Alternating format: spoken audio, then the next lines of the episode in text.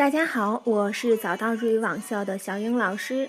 昨天呢，跟大家一起说了在日本当中最吉利的数字。那么下面跟大家一起说一说日本人最不喜欢的数字吧。在日本，日本人呢最不喜欢的一个数字呢就是四。四呢在日语中的发音西西，有点像这个死的发音。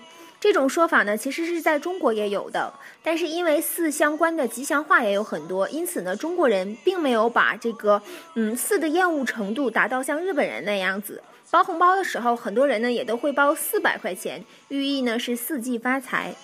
不过呢，除了这个偶数以外啊，奇数当中也有一个数字是日本人非常不喜欢的，那就是数字九，因为九的发音是哭哭。日本人呢听到之后很容易联想到这个痛苦的这个苦字，因此四和九在日本呢都是非常不吉利，也是日本人不喜欢的。